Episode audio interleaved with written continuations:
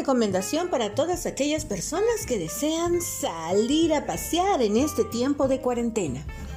Les recuerdo que estamos en una de las peores épocas para salir a pasear, porque este virus no solamente es contagioso enormemente, sino que también es abusivo y que es discriminador.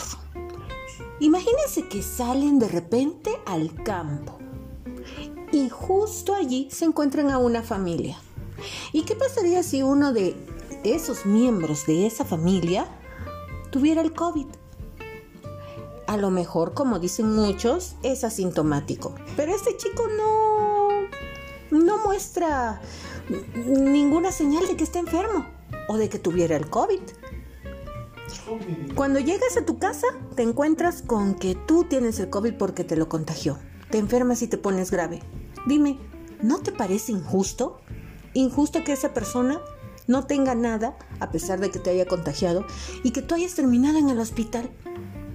Es por eso que les digo, no salgan a pasear, no vale la pena.